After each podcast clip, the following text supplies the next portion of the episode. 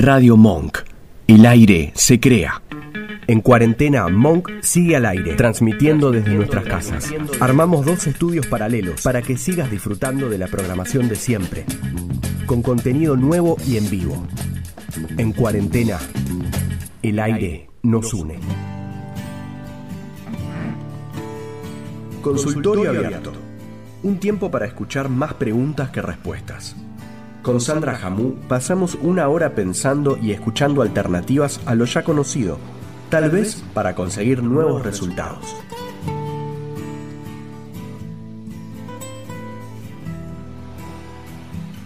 Hola a todos, buenas tardes, bienvenidos a nuestro primer programa de consultorio abierto. ¿Cómo están? Bueno, muchos ya nos conocen y saben que con Sabri venimos trabajando juntas eh, y nos vienen escuchando y son nuestros seguidores, son los que nos pidieron muchas veces que volvamos y volvamos a la radio y acá estamos. Otra vez para, para estar charlando, para charlar de las cosas que nos gustan, de pensamientos positivos, de buenas ideas para, para cambiar el mundo, qué sé yo, para que la vida nos sea un poco más, más fácil, más divertida. Ayer un poco pensábamos en producción, bueno, ¿de qué iba este programa, ¿no? Y este programa va de buscar opciones nuevas para lo ya conocido, porque ya escuchamos muchas veces decir que si siempre hacemos lo mismo, vamos a obtener los mismos resultados. Para los que no me conocen, porque para los que me conocen ya saben quién soy, bueno, soy Sandra, soy consultora psicológica, soy una consultora holística porque atraviesan un montón de distintas herramientas mis procesos terapéuticos, también soy docente, Hace poco que volví a la docencia con niños, me dediqué mucho tiempo a la capacitación de profesionales en distintas áreas, en instituciones, en asesoramiento, en evaluación de proyectos y sistemas. Bueno, y en todo este recorrido pedagógico también conocí a quien ya después voy a presentar, a Sabri, eh, que es eh, una gran amiga y ya les voy a contar un poco más de ella. También les cuento que este programa es, me atraviesa porque la vida me atraviesa la disciplina positiva. La disciplina positiva es una corriente filosófica eh, muy particular que, ya le vamos a dedicar un espacio importante de este programa a eso. Pero también hay una yo que me gustaría presentar que tiene que ver con, con mi vida personal, porque como yo hablo mucho y de muchas cosas, también les cuento que soy de las raras, que hace 25 años está casada con la misma persona, eh, que me casé hace tanto tiempo, allá cuando todavía terminaba mi adolescencia, y bueno, y, hemos pasado todos los vaivenes de la vida juntos. Tengo dos hijas mías, una forma de decir, hijas de mi panza, eh, y, otras tantas que la vida me fue trayendo a casa. También tengo un perro que quiero mucho, que está grande. Eh, también soy madre, del corazón, como les digo. Soy tía, soy madrina, soy madrina de dos maneras, una por la elección de sus padres y una que es como el orgullo de mi vida, que es que me hayan elegido madrina. Vieron que eso es como, wow, un montón. Cuando alguien dice, vos me gustás como persona, quiero que seas mi madrina, también es un montón. Eh, así que bueno, Niki, Idi, Idi ni siquiera está en la Argentina, pero bueno, esos son mis ahijados. Eh, bueno, tengo sobrinas, como les dije, todas mujeres, todas sobrinas mujeres, y dice el único hombre en toda esta historia. Eh, tengo un hermano y tengo a mis padres vivos, gracias a Dios. Eh, y me van a escuchar decir varias veces gracias a Dios porque los que me conocen saben que soy muy creyente. no importa el nombre que le doy, sino lo que creo. Creo en la existencia de alguien superior y eso es lo más importante para mí.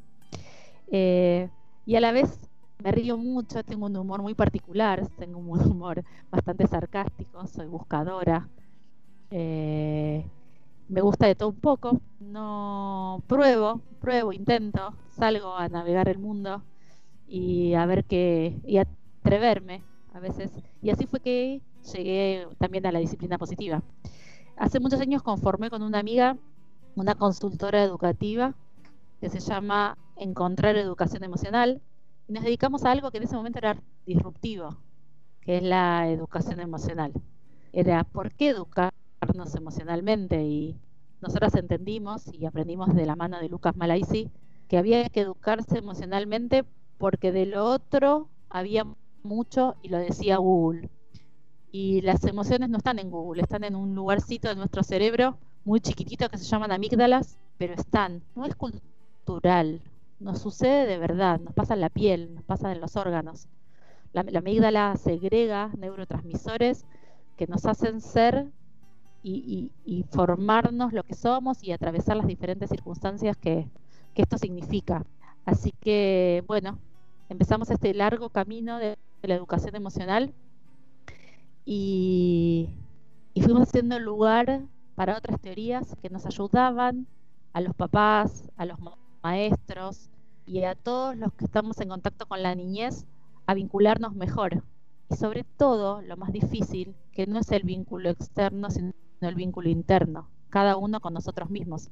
Esto es lo más difícil, cómo nos llevamos cada uno con nosotros mismos.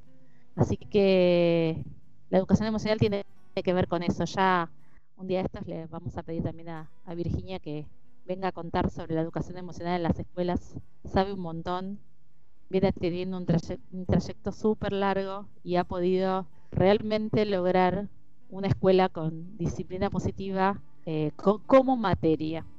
Eh, y bueno, y Lucas está peleando por la Ley Nacional de Educación Emocional, así que también pueden ir a, buscarlo a él en las redes sociales, eh, donde está Lucas mostrando cómo en el mundo entero la ley de educación emocional es ley y la gente tiene educación emocional en las escuelas.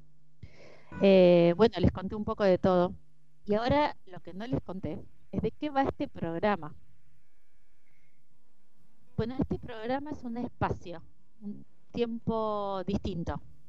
Una hora para, como les dije en algún momento, pensar opciones para esto que nos sucede todos los días pensar que un poco de acá y otro poco de allá hacen una mermelada o una torta.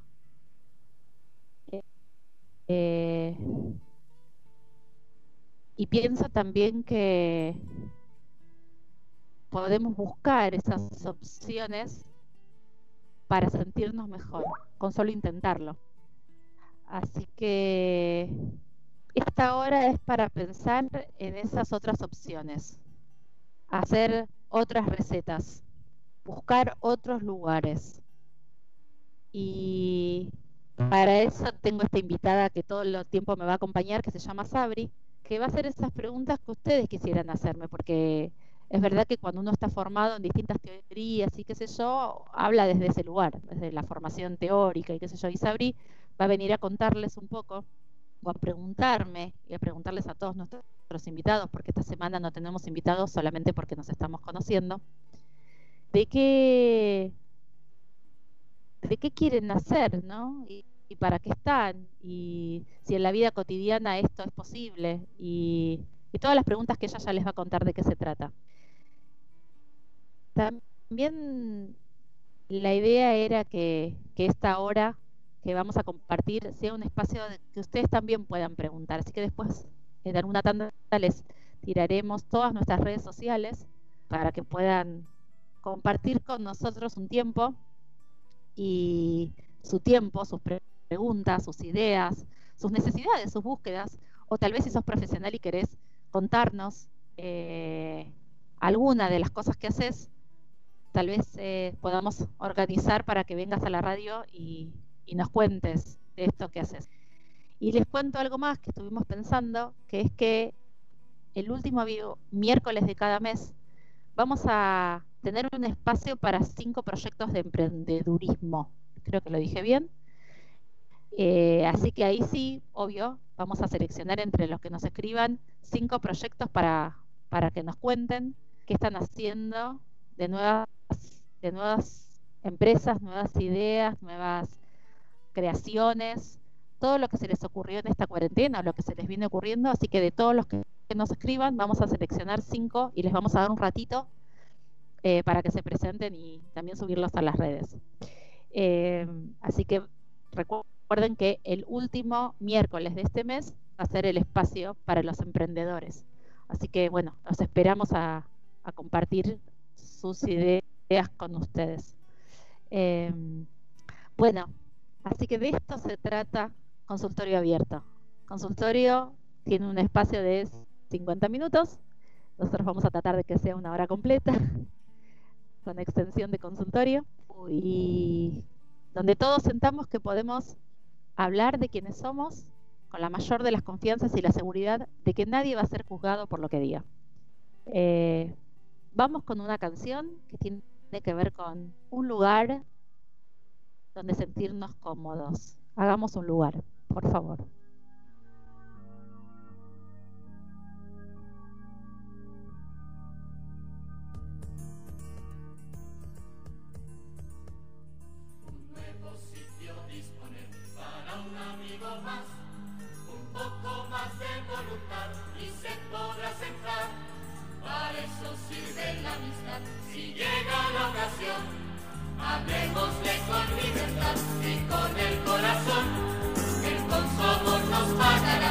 alegrar.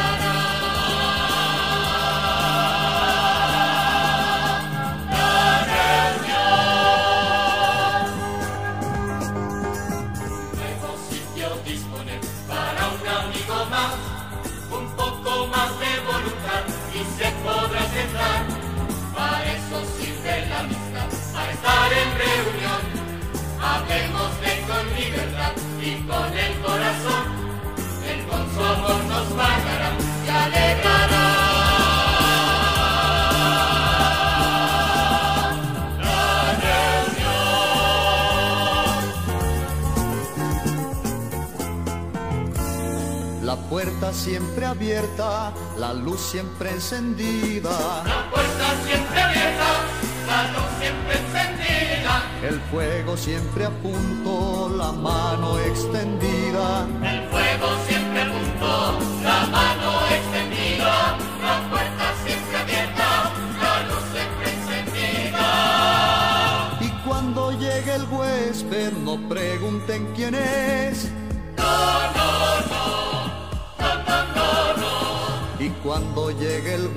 huésped, no pregunten por qué.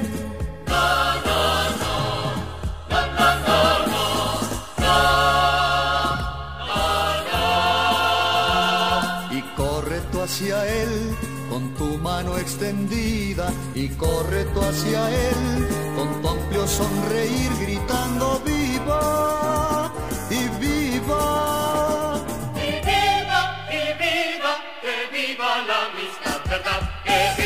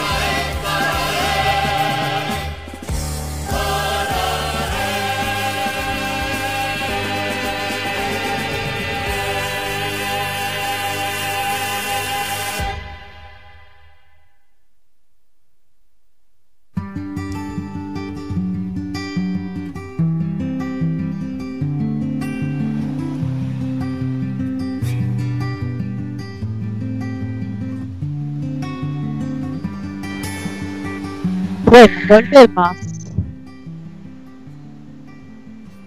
Acá estamos, otra vez juntos. Pensar en un nuevo sitio, un nuevo espacio para este programa, porque eh, tal vez acompañe tu almuerzo de 13 a 14, tal vez terminaste de almorzar, o tal vez solamente te pusiste los auriculares en, en tu espacio de trabajo y podés escuchar algo distinto. Así que, bueno, acá estamos para hablar durante una hora de algo que no sé si escuchaste alguna vez. esto que vamos a hablar ahora es esto que yo empecé diciendo, que es la disciplina positiva, y les, cuento un poco más. Soy parte de la Asociación Civil de Disciplina Positiva de Argentina, que formamos hace un par de años con un par de libres pensadores que tienen ganas de construir algo distinto dentro de, de este mundo. La disciplina positiva se basa en la teoría del doctor Adler. ¿Quién era este doctor Adler? Bueno, era un psicólogo humanista, muchos lo conocerán porque era personalísimo. Él a, hablaba de la disciplina personal y era el padre de la teoría de la psicología individual. Y el doctor Adler hablaba de la necesidad que tenemos los humanos de ser reconocidos, de que tengamos un lugar en el mundo. Porque él hablaba de cuando uno había sido o rechazado, o dejado de lado, o lo que hoy llamamos sufriendo bullying. Bueno, él hablaba un poco de esto, pero él decía que esto sucede desde la más tierna infancia, que nos sucede en las escuelas, que nos sucede en, nuestras mismas familias, por distintas razones. Así que, bueno, el doctor Adler fue amigo de Freud, se separó después de él y formó su propia academia. Y a esa academia asistió una señora que está viva aún, que se llama Jane Nielsen. Y Jane, cuando decidió estudiar o hacer su maestría, ya tenía cinco hijos. Y su marido le dijo, anda, anda, anda a estudiar tranquila. Y ella se fue a la universidad. Vieron cómo es en Estados Unidos, que la universidad queda lejos de casa. Así que ella se fue, fue a estudiar. Y en esto de estudiar, el, marido, perdón, el, el marido la llamaba y le decía, Jane, a Pipi le, se le perdió la zapatilla, ¿qué hago? O a Juanito le queda la zapatilla grande, ¿qué hago? O Pipi y Juanito se pelearon y ahora ¿qué hago? Eh, Margarita no colabora con las tareas de la casa y entonces yo no llego con todo. Y así fue que Jane fue diciéndole a su marido por teléfono, mira, a mí me parece que puedes hacer esto con esto y a mí me parece que esto va con esto. Y cada vez que su marido a esto respondía, ay, gracias, esto funcionó, Jane hizo como un diario de estos éxitos para llamarlos de alguna manera. Y cuando terminó su maestría, se juntó con su querida amiga Lynn Lott y escribieron lo que nosotros conocemos como el Manual de Disciplina Positiva. Este manual habla un poco sobre la teoría de Adler y el doctor Dreykus, que era un especialista en pedagogía, pero sobre todo habla de su experiencia de vida, de aquellas cosas que le resultaron, de aquellas cosas que le fueron bien, de las posibilidades frente a distintas situaciones. Y todos los que somos facilitadores de disciplina positiva, hacemos eso. aprendemos de estas enseñanzas de todos los días de Jane Nielsen y de Lynn Lott. Jane sigue dando clases por todo el mundo a través de la American eh, Positive Discipline Association, la que nos otorga la certificación a todos los facilitadores de disciplina positiva, en principio de familia. Pero parece que la disciplina positiva viene siendo buena. Como viene siendo buena, las escuelas han adoptado esta, esta metodología y la gente, Jane misma, se ha puesto a pensar con otros pedagogos acerca de cómo la disciplina positiva podía llegar a la escuela. Y también pensamos que esta misma disciplina positiva funcionaba con niños de tal vez 5, 7, 10, 15, 20, pero no funcionaba con bebitos. Y entonces hay toda una línea de pensamiento acerca de la disciplina positiva en la primera infancia. Ahí cuando todavía estamos dando la teta. Y así también ahora, prontamente, nos empezamos a certificar en la disciplina positiva en las organizaciones. Porque las organizaciones también también necesitan disciplina positiva. Cabe hacer una aclaración chiquita porque muchos escucharon hablar de la psicología positiva. Esto no es psicología positiva, no es pensamiento positivo. Esta es una forma de vivir, una forma filosófica de vivir desde el respeto y la responsabilidad. No tiene nada que ver con pensar positivamente en nuestras vidas, que está buenísimo y la psicología positiva trae unas ideas súper buenas para de esos lugares súper escabrosos de nuestra vida. Pero esto no es disciplina positiva. Disciplina positiva tiene que ver con un método de enseñanza y educación donde el respeto y la responsabilidad son la guía de esta forma. Y uno de sus principios tiene que ver con que las cosas que hacemos hoy con nuestros hijos se verá el resultado a largo plazo. No es para allá, no es la respuesta ahora. Pero cuando dentro de 10 años, 15 años, queremos que el que atraviese la puerta sea un hijo con determinadas cualidades emocionales, humanas, ese es el que tenemos que formar o ayudar a formar cuando son pequeñitos.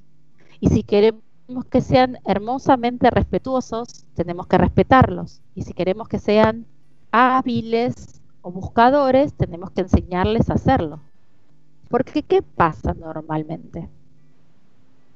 Lo que pasa es que en general le solemos hacer por nuestros niños todo lo que creemos que ellos no pueden hacer solos. Entonces les enseñamos a no frustrarse, porque claro, si yo hago todo por vos, probablemente lo haga bien. Entonces vos no te equivocás. Pero si vos no te equivocas, vos no aprendés. Y si no aprendes, y si no, y si no te equivocas, tampoco salís a buscar nuevas respuestas. ¿Qué quiere decir esto? Que muchas veces haciéndoles el favor a nuestros hijos, les estamos diciendo varias cosas. La primera cosa que les estamos diciendo es no sos suficiente, la segunda es no sos capaz, la tercera yo solamente soy el que sabe hacerlo bien. Entonces eso quiere decir que si hacemos todo por, por ellos, si los destratamos, si no les enseñamos habilidades, y repetimos una y otra vez cómo deben hacer las cosas, y no hay un modo propio, sino un modo que tiene que ver con mamá o papá o el criador de ese momento o del educador de ese momento, no nos vamos a sentir nunca capaces ni valorados. Puede hasta que no estemos de acuerdo en la idea que tenemos de futuro, que es algo que nos está pasando ahora mucho. Pero somos personas individuales, como decía el doctor Adler. Y si somos individuales, cada uno tiene su idea, su pensamiento, sus ganas, sus propias búsquedas. Y para, para que quede algo de todo esto que ya les estoy contando, que es un montón, y la idea es que ustedes también puedan hacer más preguntas, y vamos a seguir hablando un montón de disciplina positiva, y ya les voy contando que la semana que viene tenemos una invitada súper importante desde la disciplina positiva que nos va a venir a hablar ella en primera persona de disciplina positiva eh, una mujer muy, muy interesante que les voy a presentar. Eh, y como les conté, yo doy clases desde la disciplina positiva y hago talleres para padres de disciplina positiva y hago parental coaching. Hago un montón de cosas desde, desde la disciplina positiva, pero sobre todo empecé a vivir desde la disciplina positiva y eso genera un cambio súper importante. Por ejemplo, estableciendo rutinas en mi casa, dividiendo las tareas, haciendo un trabajo de equipo colaborativo. Algunos me, tal vez que me siguieron en algún vivo en Instagram o siguen a la Asociación de Disciplina Positiva, nos están escuchando hablar de qué podemos aprovechar esta cuarentena para hacer distinto de lo que veníamos haciendo, probar. Puede ser que tengamos que probar. Y eso también está bueno.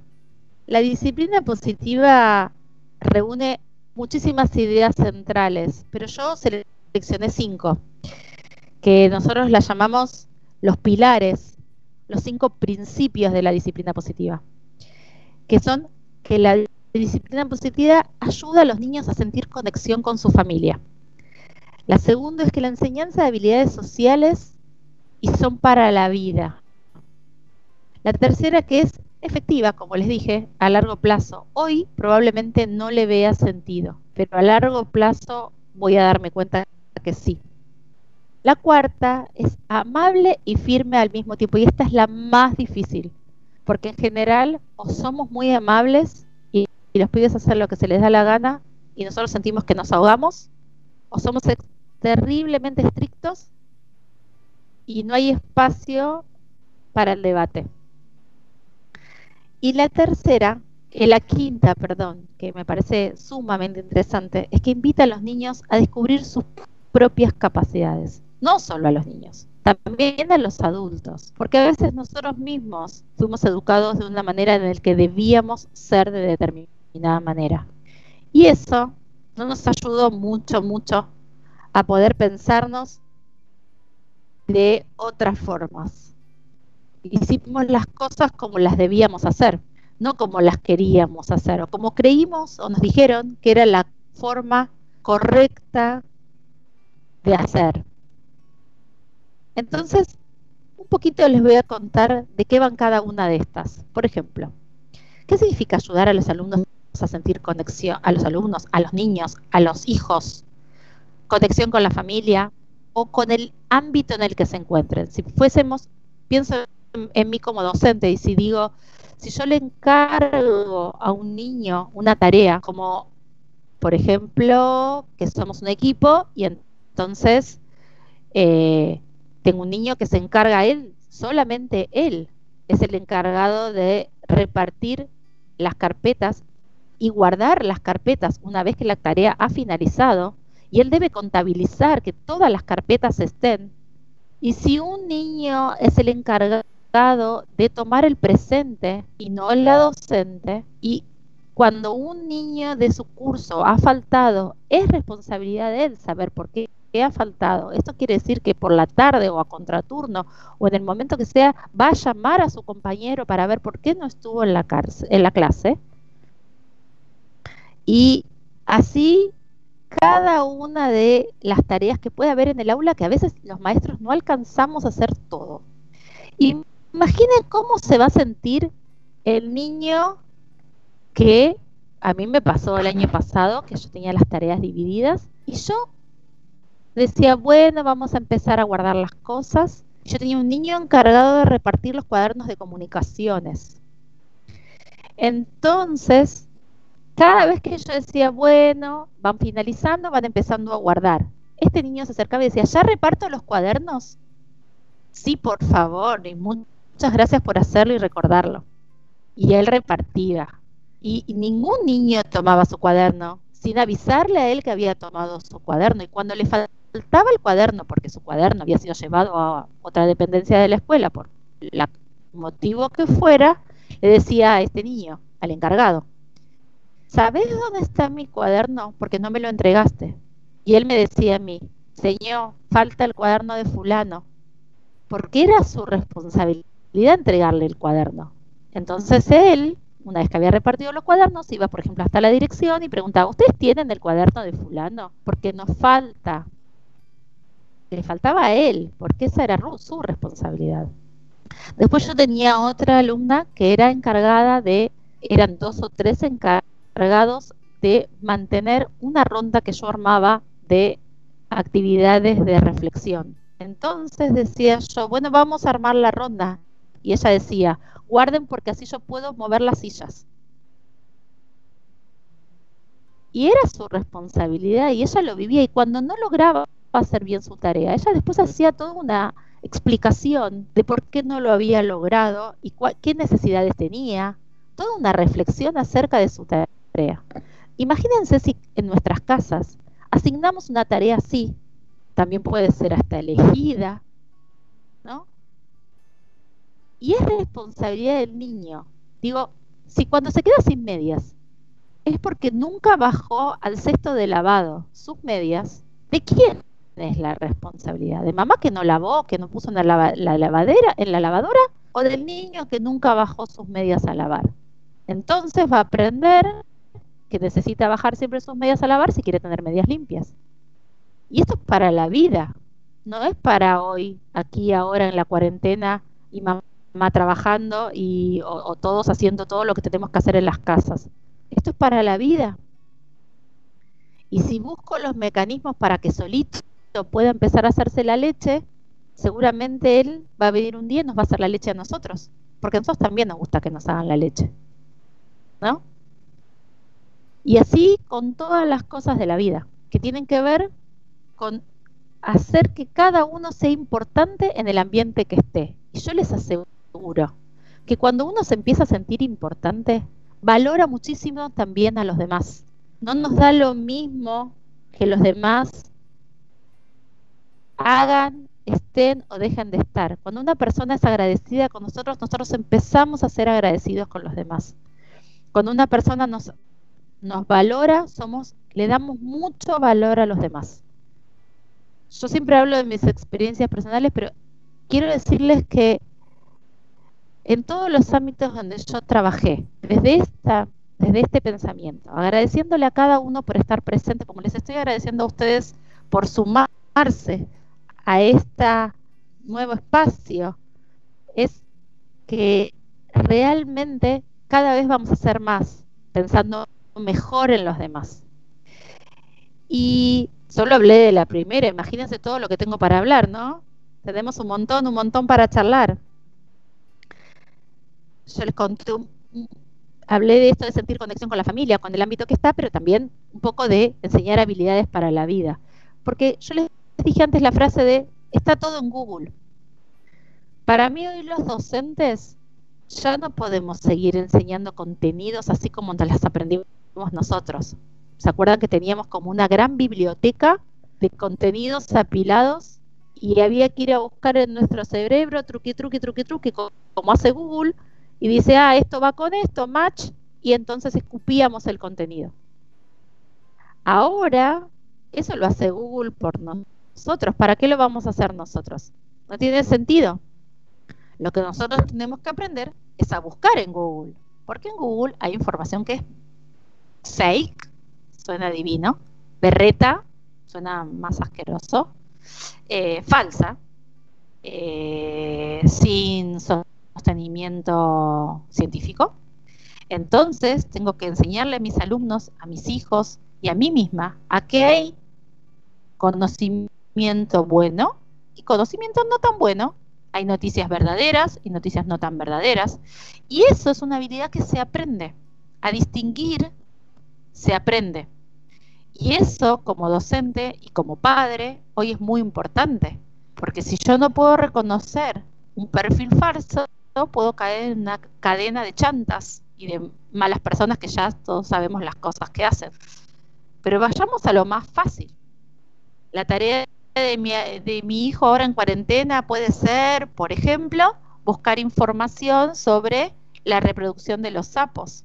Seguramente que hay un científico en alguna parte del mundo reproduciendo sapos cruzados con tiburones porque le pareció divertido si yo le permito a mi hijo que tome esa noticia y la lleve a su aula, no suma, no agrega, no responde a lo que la docente le está pidiendo y no aprende nada. Entonces tengo que enseñarle a buscar información que sea confiable, que sea relevante, que sea interesante y que le aporte a sí mismo, que le dé sentido a sí mismo. Esa es la enseñanza de habilidades. Todos vimos en la cuarentena los posts de aprovechar este tiempo divino para batir huevos con tu hijo. Todos aprendimos que era el momento de enseñarles a nuestros hijos a aprender la lavadora. Ya hace años, millones, que María Montessori dice, si tu hijo maneja un smartphone, puede manejar perfectamente el lavarropas. Pero parecería que solo nos, lo acordamos en cuarentena o si mandamos a nuestros hijos a una escuela Waldorf o Montessori. Yo veo niños felices de cocinar con sus padres en esta cuarentena y aprendiendo a bordar, a tejer, a cantar, a tocar música, a jugar juegos que estaban guardados hace años, esos juegos de mesa que eran súper divertidos. Entonces, en realidad, ¿qué les estamos enseñando? Les estamos enseñando a compartir tiempo con gente que aman, a salir de la pantalla, a hacer otras cosas posibles, a ser hábiles en su vida cotidiana, a que si tienen hambre se pueden batir unos huevos y hacerse un omelette y no se van a morir ni quemar ni nada. Se autosatisfacen. Entonces ellos cada vez se empoderan más. Esta famosa palabra de empoderate, empoderate, empoderate. Me hace acordar a, a cuando yo era chica y vi un programa que decía mujer, mujer, libérate. No. Lo que tenemos que enseñarles desde muy chicos es que ellos tienen todo ese poder adentro. Que ellos pueden hacer las cosas obviamente mejor que los papás. Pueden encontrar técnicas y, enseñarnos cosas que nosotros todavía no descubrimos. Pero para eso tengo que darles mi voto de confianza. Hacé y si haces mal, no pasa nada. Te equivocaste y volvés a empezar. ¿Qué problema hay? Todos nos equivocamos. Pero equivocarse tiene la posibilidad del error. Y el error tiene la posibilidad de empezar de vuelta, de un nuevo aprendizaje, de una nueva búsqueda. Entonces, la disciplina positiva piensa el error como una gran oportunidad de aprendizaje. La idea es que podamos ver ese, efectivo a largo plazo. Y ahora viene el punto más difícil, como les dije, ser amable y firme al mismo tiempo. Les voy a contar una anécdota muy personal.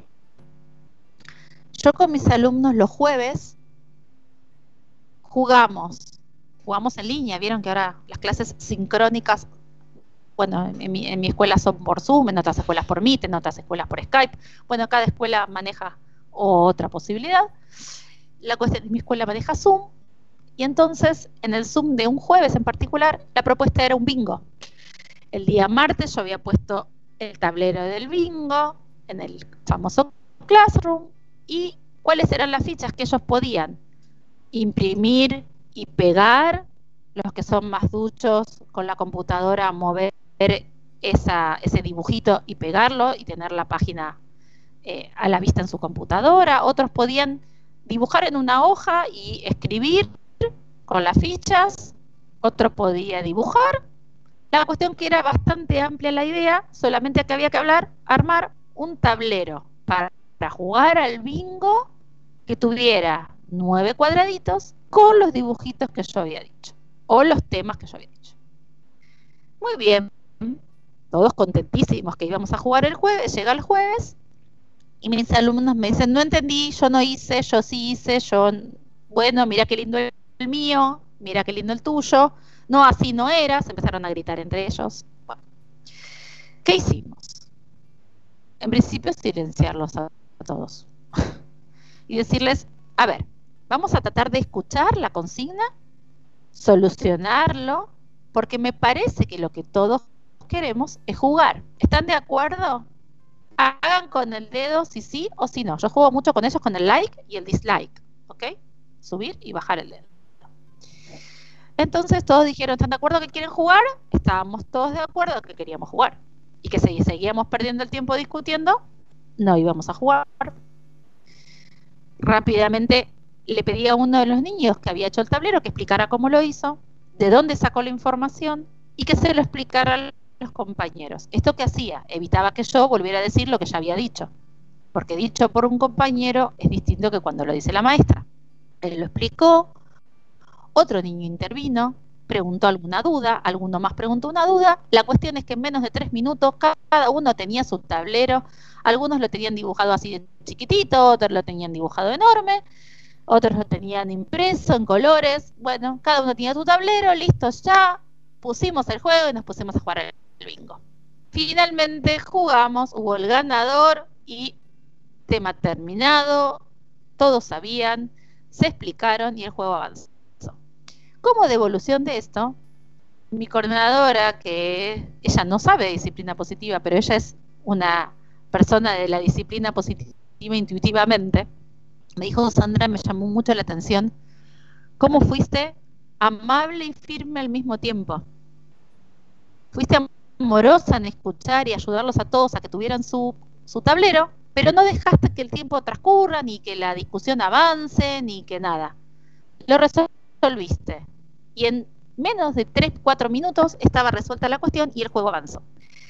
Eso que ella notó en mí se llama disciplina positiva. lleva mucho entrenamiento. Yo soy facilitadora de este tema y me vengo entrenando.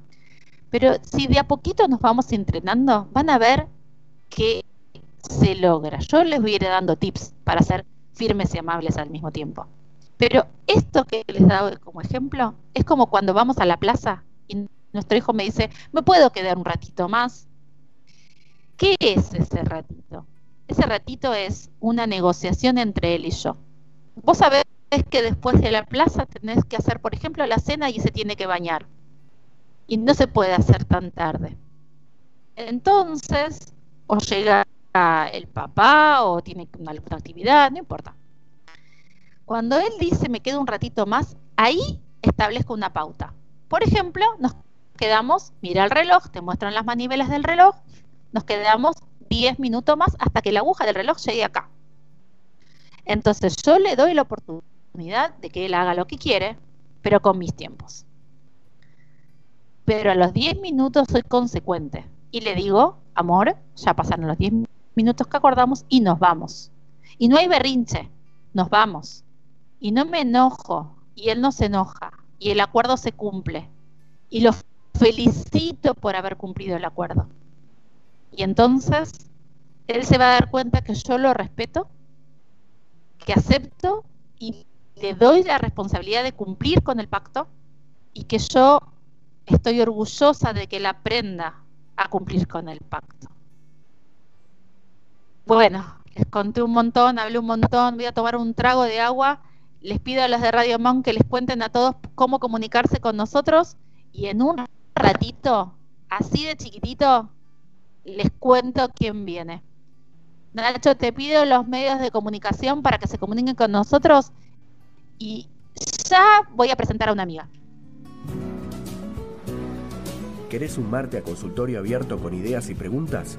Hacelo al celular 011 4412 5685 por Instagram o Facebook a cons.abierto o al mail consultorioabiertoss@gmail.com.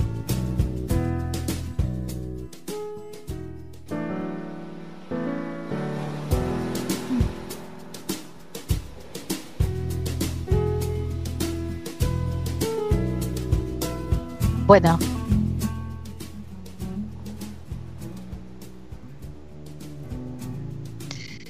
Bueno, a ver si los repito en Instagram entran a consul.abierto, en Facebook consultorio abierto o a mi WhatsApp 011 4412 5685. Yo les había contado que vieron que yo hablo un montón y siempre hablo medio maestruli entonces, hace un tiempo, se me sumó alguien a decirme, anda, piba, todo lo que vos decís a veces no funciona. ¿Sabes?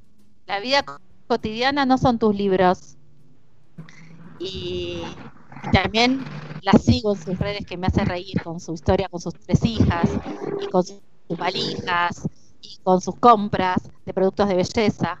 Así que, Nacho, contamos a todos?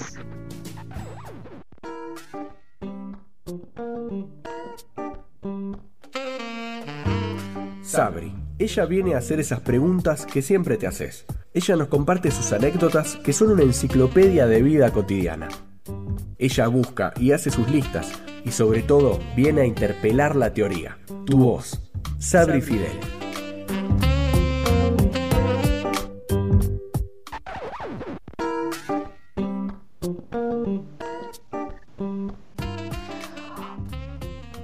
Hola Sabri, bienvenida a Consultorio Abierto nuevamente, estamos en el aire. Hola a todos los oyentes, Sandra, Nacho, toda la gente que nos está escuchando, ¿cómo les va desde sus casas? Estamos contentos de que te nos sumes. Contanos a qué viniste. Eh, a ver, yo tengo una queja porque yo vengo a hacer la parte insurrecta de este programa, vengo a ser la rebelde vengo a ser la que no va a contestar sobre la reproducción del sapo, por ejemplo. claro, vos sos la que no hace la tarea directamente, no la reproducción del sapo con la víbora. Exacto, la que, digamos, eh, es rebelde, em, cuestiona las cosas que vos con tu teoría con tus invitados van a poner en, nuestra mesa de trabajo y obviamente yo con la práctica y con las vivencias voy a decir que todo lo que ustedes dicen es imposible ponerlo en práctica, ¿no es cierto? O sea, sería la parte rebelde, ¿no es cierto?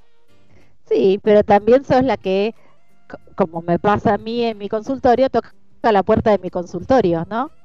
Por supuesto, por supuesto, pero siempre con un poco de humor, porque es lo que me caracteriza, o sea, yo le pongo humor a todo.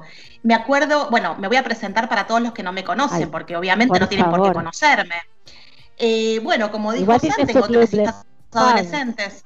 ¿Cómo? Sí, tengo, bueno. Tu club de fans. Gracias, gracias, gracias por, por, por, tus lindas, lindos comentarios. Em, tengo tres hijas, como, me, como dijo San, adolescentes, que Dios me ayude. Eh, y como Sandra también estoy casada con el mismo hombre hace, no sé, lo conozco hace 24 años, casada hace 16, casi 17, y soy de esas personas raras que no festeja ni el mes, ni el año, ni nada. Es como una cábala. Nosotros siempre nos acordamos después de que pasó nuestro aniversario, uy, pasó nuestro aniversario, y así no funciona.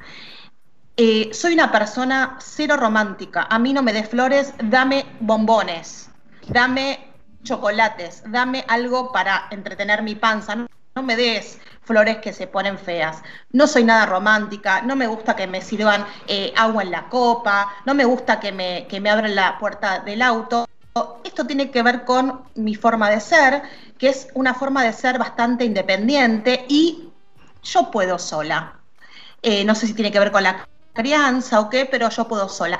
Y esto es una dicotomía. Soy muy organizada, pero muy despelotada.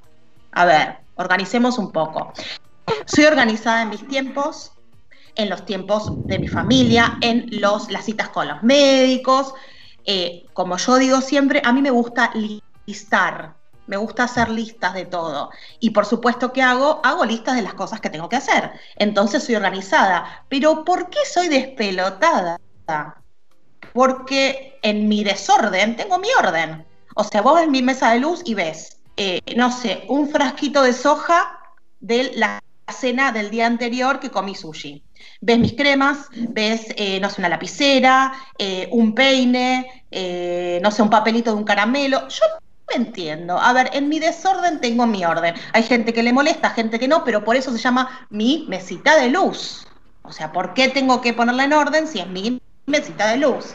Y como dijo Sandra, a mí me gusta listar y yo llevo lista de todo y todo con humor. Mi vida es, la llevo con humor y con diversión a mí me gusta ser divertida, me gusta divertir a la gente. La gente que me conoce dice, ay, pero tendrías que hacer un stand-up, porque la verdad es que a vos te gusta eh, hacer reír a la gente. Eh, y en los momentos mucho, ya llegará el momento. Ya llegará el momento. Piano, piano. Eh, em, yo llevo humor a todos los ámbitos de mi vida. Voy a contar una breve anécdota que obviamente que pinta, me pinta perfectamente en eh, lo que yo hago, digamos, en mi vida cotidiana. Me acuerdo que estaba eh, en pleno duelo del fallecimiento de mi padre y mi mamá estaba bastante em, desconsolada y yo en un momento, como para levantarle el ánimo, le dije, bueno, mamá, no te preocupes, pensá que en mi caso me voy a ahorrar los regalos del Día del Padre de acá en más. Obviamente que en un duelo es algo muy bestial, pero nada, es una forma de escape. El humor siempre para mí sana y es una forma de escape. Eso no significa que yo no siento como persona y que no vivencio las cosas y que no transito los duelos, sino que los transito de otra forma o transito la vida de otra forma. Y soy extremadamente positiva, soy un ser extremadamente positivo. Siempre saco algo positivo de algo malo. Entonces mis amigas me llaman y saben que yo, aunque, no sé, les pase algo terrible, siempre voy a sacar algo positivo. ¿Y mm, para qué estoy acá en la radio? Que es mi nuevo amor. Estoy para, eh, sí, para ser un poco rebelde y para ponerle humor a todas las entrevistas serias, entre comillas, que va a ser mi amiga Sandra, a la que quiero un montón y con la que conformamos un equipo excelente de trabajo y, también en la vida, obviamente, nuestros cafés y todo eh, que nos tomamos fuera del ámbito laboral. Así que yo acá estoy para... Me dio ganas de llorar. Sí, Los bueno, cafés me dan ganas de llorar. Es mi, mi- es mi talón de Aquiles esta temporada. Yo Bueno, para, eh, para mí es mejor, digamos, cafetería 1, 2 y 5. Tengo, puedo recomendar cafeterías a lo largo de la ciudad de Buenos Aires y sus alrededores. Sí, es verdad. Bueno, ya llegará el momento de poder a- juntarnos de vuelta. Pero mm, bueno, como dije yo anteriormente, soy una persona sumamente positiva y eh, bueno, vengo a traer un poco de humor a este programa, a este con- consultorio abierto. Así que bueno, no sé, lo lograré, no lo lograré. Bueno, yo creo que Esperemos, esperemos. esperemos Los que demás sí, pueden ¿no es tirarte ideas, ¿no? Pueden ideas, pueden hacer, tus pre- hacer sus preguntas a través de nuestras páginas directamente para que Sabri las ponga en palabras, ¿sí? Exacto, exacto. Cuando nos Yo vengo a hacer preguntas para. Sabri o para San o para algún especialista en particular o algún tema en particular. Después Sabri se ocupa de, de preguntarlas y, y de cuestionar a todos los, los entrevistados. También podemos... ¿Se, Eh, ¿Se irán peleados con vos? ¿Se irán enemistados? ¿Querrán volver a verte después de, de venir de invitados al programa? ¿Me traerán problemas personales? No sé, ¿Por qué no? ¿Por qué no? no sé. La verdad es que no lo sé. Espero que no, espero que no. Todo puede- Todo puede ser. También es cierto que vamos a contarles a todos que nosotras también nos conocemos hace muchísimos años. También éramos maestras en la misma escuela. Esas amistades que quedan así, como se, des- se desintegran en el aire cuando, cuando uno cambia de trabajo y quiere mucho a alguien y cuando se vuelve a encontrar está todo como si hubiéramos dejado, ¿vieron cuando uno abandona una casa y la tapa de trapos blancos? Cuando saca los trapos todo queda como estaba. Así nos pasó a Quiero- Sabri y a mí. Sí, a y encontrar. quiero, bueno, quiero mandarte un poco al frente y quiero que toda la gente sepa más o menos eh, cómo, en qué momento te conocí, sabes lo que voy a decir. Yo la conocí a Sandra y es una valiente, porque la verdad es que hay que tener mucha valentía. Con esas trencitas nefastas que uno se hace cuando va de viaje, tipo las brasileras, que no le quedan bien a nadie, chicos. Ella la- venía con esas trencitas felices a la escuela y yo decía, no, esta mujer verdaderamente eh, con 65 años no está bien, o sea, usar esas trencitas brasileras hay que tener mucha personalidad. Bueno, yo la conocí con esa, yo me recuerdo, o sea, estoy hablando ahora con, ustedes y me la estoy imaginando. Eh, la verdad es que, no, fuiste muy valiente, te lo quiero decir, porque, o sea, le queda mal a todo el mundo y llevarlas con esa hidalguía y con ese orgullo y encima ir a tu lugar de trabajo.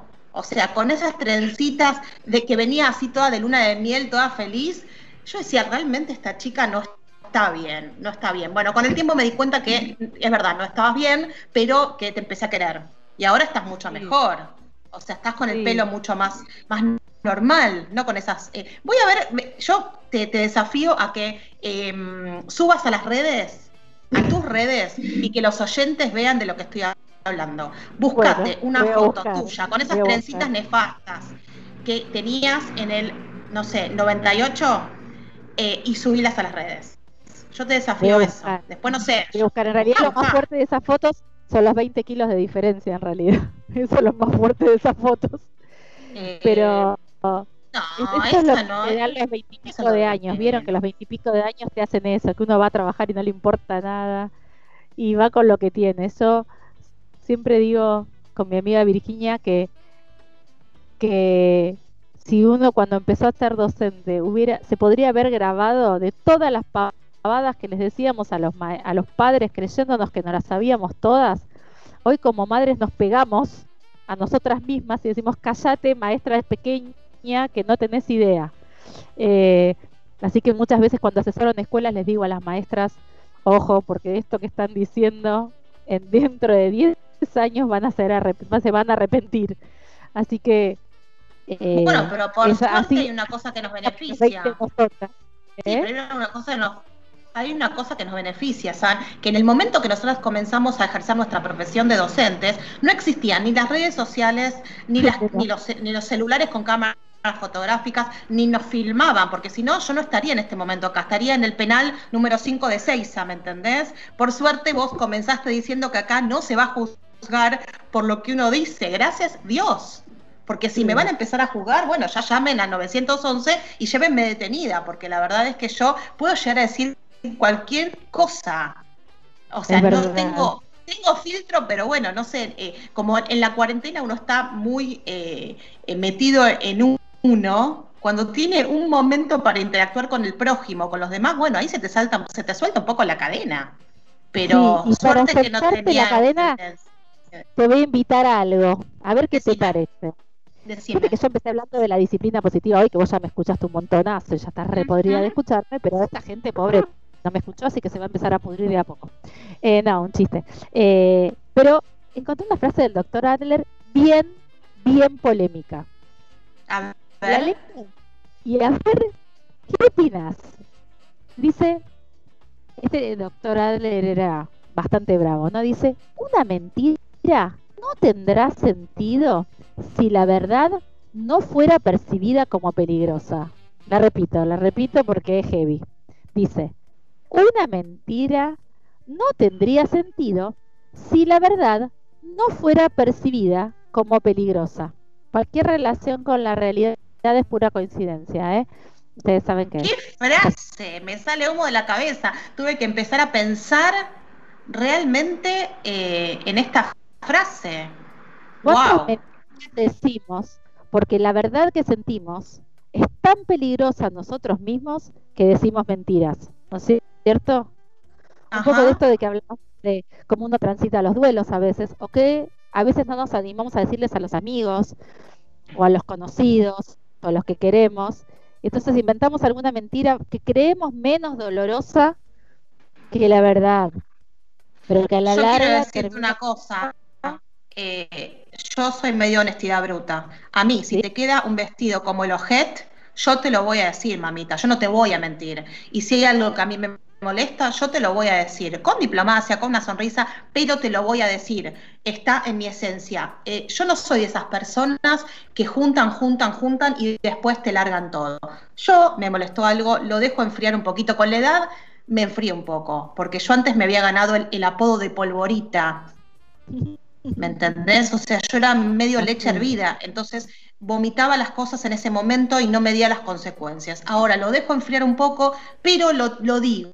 Lo digo porque me parece que tiene que ver con mi esencia. La gente valora que uno sea honesto y sea eh, y vaya al frente y que no. Yo, yo digo otra frase.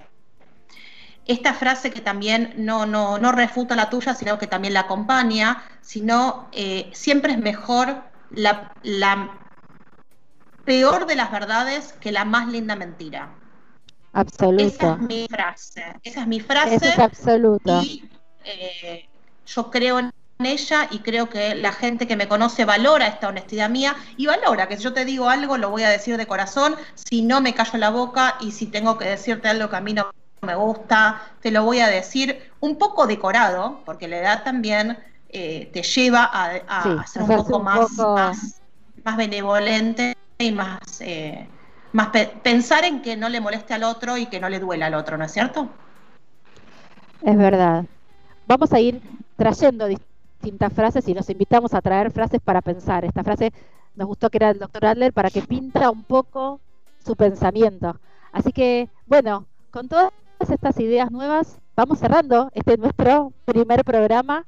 Nos despedimos de todos con todas estas ideas de la disciplina, con la bienvenida de Sab con esta música que nos gusta. Vamos a estar compartiendo, cantando alguna canción inspiradora, haciéndonos un lugar, como en el diluvio que viene, como si estuviéramos en el diluvio ahora, en este diluvio universal que es el coronavirus, y hacemos un lugar para escuchar algo distinto.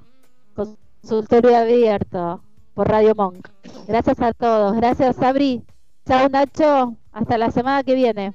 Hasta la semana que viene.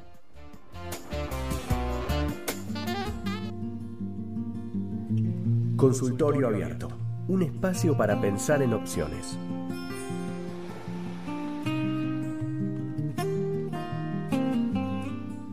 Radio Monk. El aire se crea.